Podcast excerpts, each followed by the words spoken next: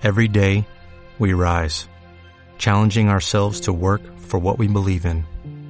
At U.S. Border Patrol, protecting our borders is more than a job, it's a calling. Agents answer the call, working together to keep our country and communities safe. If you're ready for a new mission, join U.S. Border Patrol and go beyond. Learn more at cbp.gov/careers.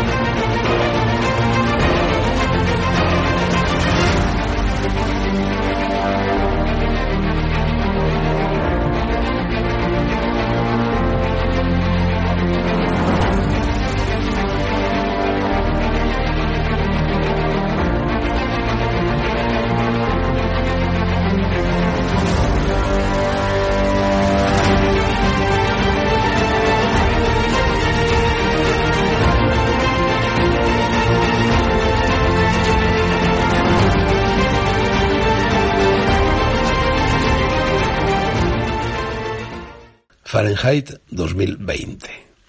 Esta columna es, en cierto modo, el requiem de mi propia muerte. Aunque el próximo 2 de octubre, a la vuelta de tres días, cumpliré 84 años, y al decirlo toco madera, pues ni siquiera eso en tiempos como los que ahora corren está garantizado, lo que en tal fecha celebraré en sordina es sólo la efemérides de mi alumbramiento, pero no estricto sensu de mi nacimiento. Tengo dicho que yo, como casi todo el mundo, nací nueve meses antes del dato que figura en el registro civil, pues fue entonces cuando el embrión de mi cuerpo empezó a germinar, razón esta por lo que cualquier aborto, sea cual sea el momento de la gestación en el que se lleva a cabo, es un homicidio. Y volví a nacer tres años y unos meses después, cuando aprendí a leer y abrí por primera vez un libro que todavía seguramente anda por aquí, en algún escondrijo más o menos remoto e ignoto de mi biblioteca. Resumiendo, soy hijo de la lectura, pues la lectura es la única actividad no estrictamente fisiológica que me ha acompañado a lo largo de toda mi vida. No ha habido en esta una sola jornada en la que mi cabeza y mi corazón no se hayan adentrado en las páginas de un libro. Quede así justificada mi convicción, a primera vista algo hiperbólica, de que nací por segunda vez en el mismo instante en que aprendí a leer y de que siempre creí que podría seguir adquiriendo, acumulando y leyendo nuevos libros hasta el día de mi muerte. Siempre, digo, pero ya no. Ahora sé que la era del libro, de la palabra escrita, que se inició in hilo tempore, con tablillas de cera, con hojas de palma, con papiros, con pergaminos, con graffiti, con inscripciones, cuando libros no había, y que alcanzó su punto culminante cuando Gutenberg inventó la imprenta, está a punto de terminar. Suelo decir que las dos herramientas más importantes, más determinantes, más significativas, más ejecutivas, elaboradas ab inicio por el Homo sapiens son el libro y la rueda. La segunda, de momento, sigue ahí. La primera está a punto de convertirse en una antiguaya que solo podrá rastrearse en los rastrillos, en las almonedas y en los ropavejeros. Es de estos días la estremecedora noticia de que el corte inglés va a cerrar o ha cerrado ya la mayor parte de sus secciones de librería, en las que a partir de ahora se venderán animalillos de peluche, souvenirs idiotas, juguetitos electrónicos aún más idiotas y cosas así.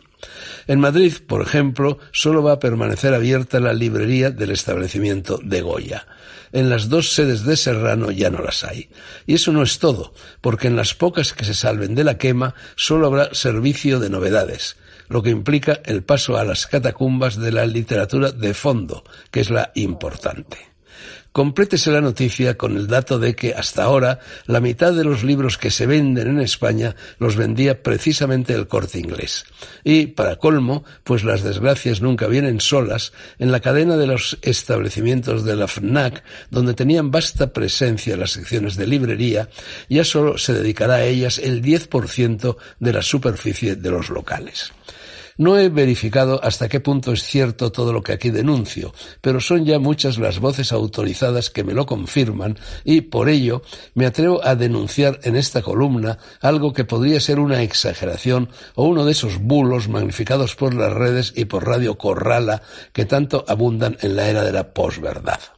Ojalá sea así, ojalá sea un infundio, pero séalo o no, dicen que cuando el río suena, agua lleva, y en esta ocasión no solo es bastante turbia, sino que, además, llueve sobre mojado, ya que buena parte de las librerías existentes, aquí y fuera de aquí, antes de que la irrupción de Internet, de los móviles, de los chats, de los SMS, de las webs, del mare magnum digital y de toda la trompetería tecnológica que hoy nos ensordece, han cerrado, y con razón, pues la gente, sobre todo la en los treinta últimos años ya no lee. Peor aún, ya no sabe leer en el sentido semántico de ese verbo, ni por ello escribir, ni por ello pensar. Perdonen mi pesimismo, pero no es para menos. Con la desaparición del libro y la paralela proliferación de los smartphones, los emoticonos, las WhatsApps y esa sementera de narcisismos y onanismos que se llama Instagram, culmina el proceso de evolución retrógrada que convierte al Homo sapiens en un primate. Ya solo falta que nos quiten la rueda. Todo se andará. A mí, que conste, me da lo mismo, porque he atesorado una biblioteca de más de cien mil volúmenes y solo he leído algo más de la tercera parte. Por mucho que viva, podré seguir leyendo sin comprar ningún libro más hasta que me muera. Mis herederos también. Pero, ¿y el resto de la humanidad? Siempre he procurado tratar al prójimo como a mí mismo. El 22 de agosto de 1920 nació Ray Bradbury. Estamos, pues, en su centenario. Fue algo más que un escritor. Fue un profeta. Lo fue, sobre todo, en la novela que vaticinaba la destrucción del libro, Fahrenheit 451. Es de suponer que ahora se reeditará. Quizá debieran cambiarle el título. Podríamos dejarlo en Fahrenheit 2020. Apresúrense a comprarla antes de que sea demasiado tarde. Yo voy a releerla. ¿Hoy mismo? Pues sí, hoy mismo antes de que sea demasiado tarde.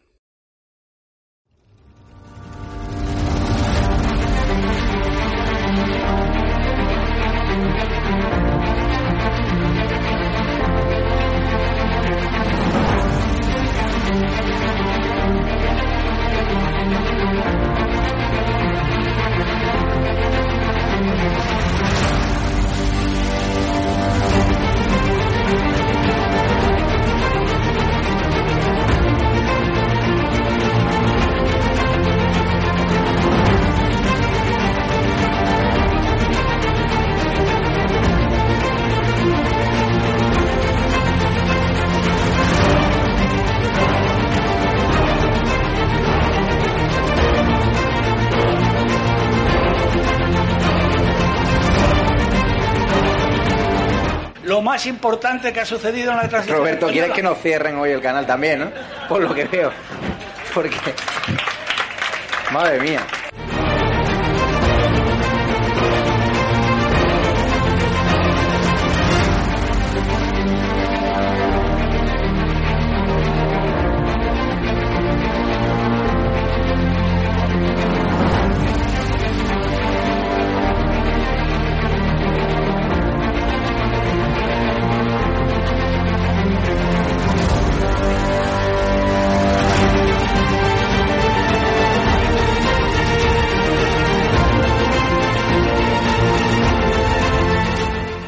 No va a tener, como mucho, más allá de algún caso diagnosticado. Se tratan de test fiables, homologados, y esto es muy importante. Los test no son baratos. Hemos derrotado al virus y controlado la pandemia y doblegado la curva. Bildu lo vamos a pactar. Con Bildu, se lo repito, no vamos a pactar. ¿Qué le va la vida? ¿Qué le va a su vida? Las recomendaciones de los expertos, también de los científicos que asesoran al gobierno de España.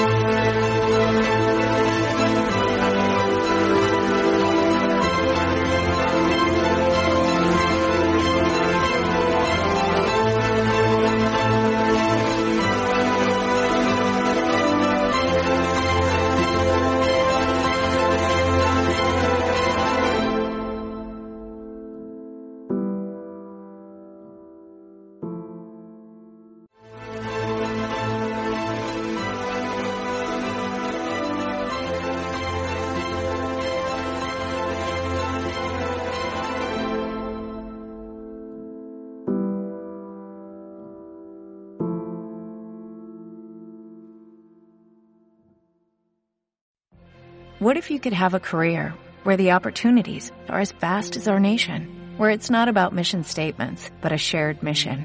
At U.S. Customs and Border Protection, we go beyond to protect more than borders, from ship to shore, air to ground, cities to local communities. CBP agents and officers are keeping people safe.